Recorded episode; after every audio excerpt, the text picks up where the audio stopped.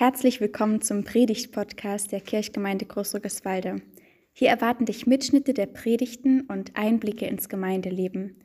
Wer die jeweilige Predigt wann gehalten hat, erfährst du im Titel. Wir freuen uns auf deine Gedanken und Rückmeldungen. Über die Homepage der Kirchgemeinde Großrückeswalde kannst du uns sehr gern schreiben.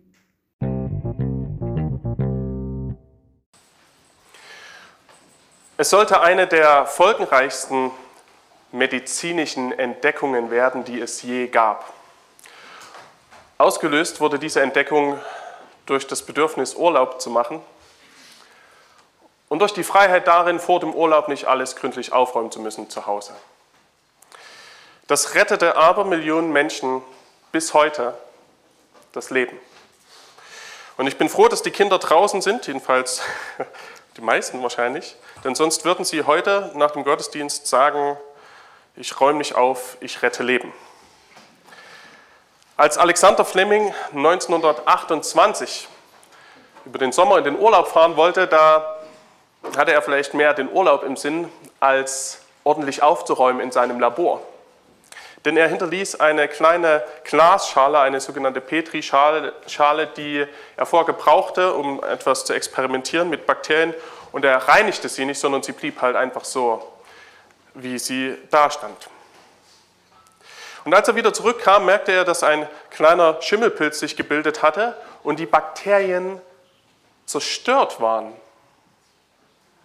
Er schaffte es, aus diesem Schimmelpilz die Substanz herauszuziehen, die die Bakterien zerstört hatten und nannte diese Substanz Penicillin. Das erste Antibiotikum in dieser Art. Es dauerte noch einige Jahre, bis Penicillin das erste Mal in einem größeren Versuchsfeld angewandt werden konnte, damals unter amerikanischen Soldaten in Nordafrika während des Zweiten Weltkrieges. Wunden, die sonst Menschen das Leben kosteten, konnten jetzt heilen. Geheilte Wunden sahen auch Männer und Frauen, denen nicht die Kraft von Penicillin begegnet war, sondern eine andere Kraft.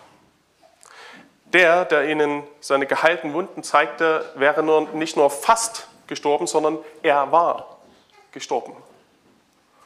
Und nun stand er mitten unter ihnen, zeigte seine Hände und seine Seite. Aber ich muss es gar nicht selber erzählen, sondern ich kann einfach vorlesen, wie es jemand anders erzählt, nämlich Johannes, der ganz viel Geschichten von Jesus aufschrieb, die Männer und Frauen mit ihm erlebt hatten. Und so heißt es im Johannesevangelium folgendermaßen. Am Abend aber dieses ersten Tages der Woche, da die Jünger versammelt waren und die Türen verschlossen aus Furcht vor den Behörden der Juden, da kam Jesus und trat mitten unter sie und sprach zu ihnen, Friede sei mit euch. Und als er das gesagt hatte, zeigte er ihnen seine Hände und seine Seite. Da wurden die Jünger froh, als sie den Herrn sahen. Da sprach Jesus abermals, Friede sei mit euch. Wie mich der Vater gesandt hat, so sende ich euch. Und als er das sagte, blies er sie an und sprach zu ihnen, nehmt hin den Heiligen Geist, welchen ihr die Sünden vergebt, denen sind sie vergeben, und welchen ihr sie behaltet, denen sind sie behalten. Das ist rein zufällig der Predigtext für diesen Sonntag, jedenfalls der, den ich ausgesucht habe. Die Ereignisse, die der Heilung dieser Wunden Jesu vorangingen, die waren keine Urlaubszeit und kein aufgeräumtes Labor. Es war der Ruhetag, der Schabbat, der vorangegangen war und ein ausgeräumtes Grab. Und plötzlich stand da jemand, der eigentlich nicht hätte dort stehen dürfen, jedenfalls nach menschlichem Ermessen. Und in diesem kleinen Raum mit den verzagten Menschen zusammen wurde eine Kraft erlebbar, die man erst einmal verstehen musste. Alexander Fleming konnte dieses kleine Laborerlebnis damals nicht für sich behalten. Er hat es publiziert und weitergegeben und es brauchte seine Zeit. Es brauchte wirklich mehrere Jahre, bis erstmal deutlich wurde, was da eigentlich entdeckt wurde. Und nicht anders war es mit dem Auferstehungserlebnis. Auch das brauchte seine Zeit, bis die Menschen verstanden, annähernd, was da eigentlich passiert war. Die Kraft, die in diesem Erlebnis drinsteckte, hat Jesus beim Namen genannt. Er nannte sie indem er den Jüngern diese Kraft weitergab, nämlich die Kraft der Vergebung, die mit Tod und Auferstehung sichtbar wurde. Diese Kraft gibt Jesus weiter. Welchen ihr die Sünden vergebt, denen sind sie vergeben. Welchen ihr sie behaltet, denen sind sie behalten. Vergebung ist etwas, das können wir uns nicht selbst zusprechen, genauso wie bei dem Penicillin der Körper es nicht selbst geschafft hat, gegen die Bakterien anzukämpfen. Vergebung kann nur von außen kommen und wir können es uns nicht selbst geben. Und Vergebung braucht eine Grundlage, dass ich sehe, warum und woran erkenne ich denn, dass mir vergeben ist. Das, was am Kreuz und mit der Auferstehung geschehen war, das war gewissermaßen die Petrischale, an der sichtbar wurde, dass Gott vergibt und es ernst meint mit seiner Haltung uns gegenüber. Eine solche Heilungsmacht und Vollmacht war damals eine unglaubliche Befreiung und eigentlich undenkbar. Schon zu Jesu Zeiten, wenn Jesus schon zu Lebzeiten Menschen Vergebung zusprach, empörten sich alle, weil es unerhört war, dass jemand so eine Heilungsvollmacht, so eine seelische Heilungsvollmacht ausspricht. Es wurde ihm gesagt, was maßt du dir an? Das kann nur Gott, das ist unmöglich, dass wir Menschen das sagen können. Heute empört sich keiner mehr und regt sich darüber auf, wenn gesagt wird, dir sind deine Sünden vergeben. Diese Vollmacht, anderen Vergebung zusprechen zu können, ist für viele heute kein Thema mehr und sie wirkt eher für manche wie aus der Zeit gefallen. Das ist doch gar nicht mehr aktuell, oder? Und ich frage mich, wie konnte das geschehen, dass eine Kraft, hinter der so viel Neues und sogar Empörung stand, dass es überhaupt möglich ist, dass so eine Kraft auf einmal an Wirkung verlor oder verliert. Vielleicht, weil diese Vollmacht der Sündenvergebung das gleiche Schicksal erlitt wie Penicillin. Nachdem Penicillin zunächst vereinzelt eingesetzt wurde und dann als eine wirkungsvolle Kraft erkannt wurde, da hat man Penicillin inflationär verstreut.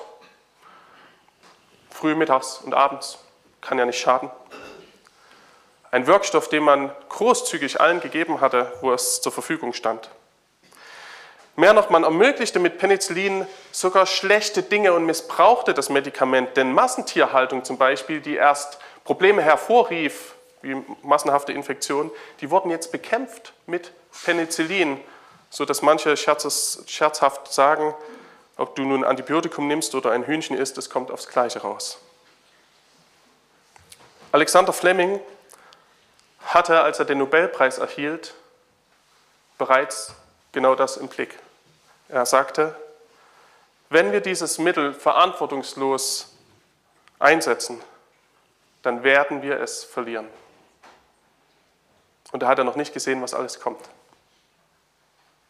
Jede Macht, jede Vollmacht hat auch eine Verantwortung.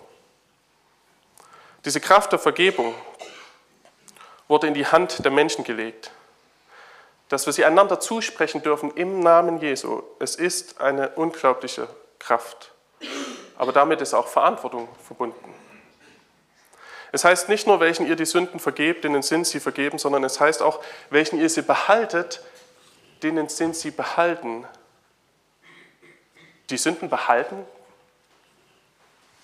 Ah, das ist der Teil, da dachte ich, da komme ich drum rum bei der Predigt. Aber was ist damit gemeint? Beim Penicillin, das heißt beim Antibiotikum, da lautet inzwischen das Motto folgendermaßen, und ich habe extra in einem Bericht von der Ärztekammer nachgeschaut. Dort ist die Haltung inzwischen so, dass man sagt, gib nicht immer sofort Penicillin oder Antibiotikum, sondern schau genau hin, was es braucht. Auch wenn die Leute immer kommen und sagen, das will ich, einfach pauschal. Zweck entfremde es nicht, sonst verliert es seine Wirkung. Eine Ärztin oder ein Arzt, die kein Antibiotikum verschreiben, wenn man hinkommt und sagt, ich will das sofort, die meinen es nicht schlecht, sondern die gehen verantwortungsbewusst damit um, damit es dort, wo es wirklich gebraucht wird, auch noch seine Wirkung entfalten kann. Die Vollmacht, Sünden zu vergeben oder zu behalten, wurde in der Kirche mehrfach verantwortungslos missbraucht. Mit ihr wurden Menschen in giftige Abhängigkeiten zur Kirche erpresst. Die Kirche tat so, als hätte sie den Schlüssel zum Arzneischrank und wer rein wollte, musste an der Kirche vorbei. Und die hat sich manchmal genau überlegt, ob sie das nun macht oder nicht. Manchmal hat es vielleicht seinen Grund, aber oft war es unter dem sogenannten Begriff der Kirchenzucht doch nur ein Mittel zur Erpressung gewesen. Aber auch die andere Seite ist geschehen. Vergebung wurde zur Massenware. Sie war nichts Besonderes mehr, sondern stand immer schon wie selbstverständlich fest, als würde man ein Breitbandantibiotikum gleich unter die tägliche Nahrung mischen, nur für den Fall, dass was kommt, dass man schon was genommen hat. Dass sich dabei Resistenzen bilden können und die Vergebung als nötige und als verändernde Kraft an Wirkung verliert, ist hier gleich wie beim Penicillin.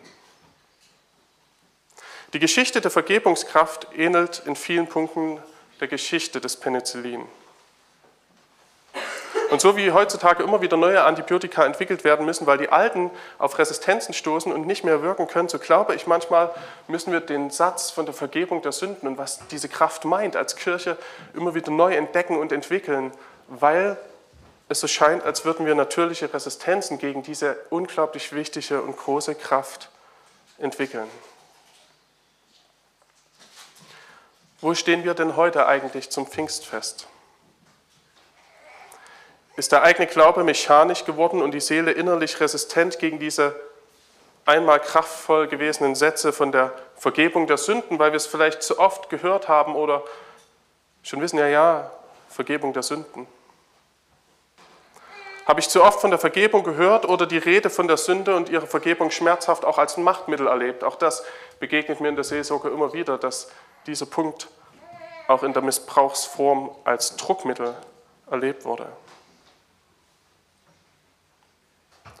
Was ist der spürbar befreiende Satz, den meine, deine resistent gewordene Seele braucht, um sagen zu können, ich spüre wieder etwas von dem, was wir zu Pfingsten hören? Dass es eine Kraft war, die etwas verändert und bewegt. Wie kann das Ereignis, das damals in der Petrischale dieses kleinen Raumes voller verängstigter Menschen geschah, wieder Kraft entfalten, heute in unserer Situation, wo Fragen und Kontexte komplett anders sind als damals? Und meine ehrliche Antwort ist, ich weiß es nicht.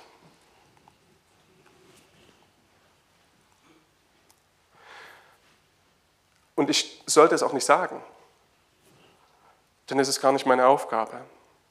Und es ist nicht unsere Aufgabe, auf alles Antworten zu finden und zu wissen, sondern es ist unsere Aufgabe, mit dem Geist Gottes zu rechnen, dass er uns bewegt und berührt.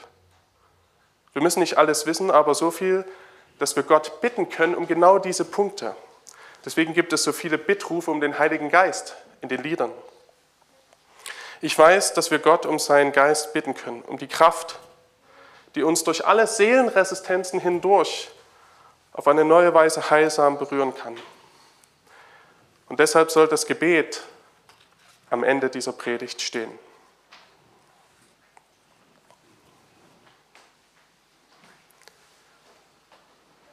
Herr Jesus Christus, du weißt, wo unsere Seele steht und was sie braucht. Wo wir dein Wort von der Vergebung so oft gehört haben, aber merken, dass wir innerlich irgendwie resistent dagegen geworden sind. Berühre uns aufs Neue, dass wir merken, was das bedeutet. Dass wir neue Worte finden für die alte Kraft, dass dein Geist uns Wege zeigt als Kirche, wie wir der Welt sagen können, was sie sich selbst niemals sagen könnte. Und fang bei uns an, dass wir diese Kraft erleben, dass du uns die Sätze sagst, die unsere Seele braucht, die wir nicht aus uns selbst heraus sagen können.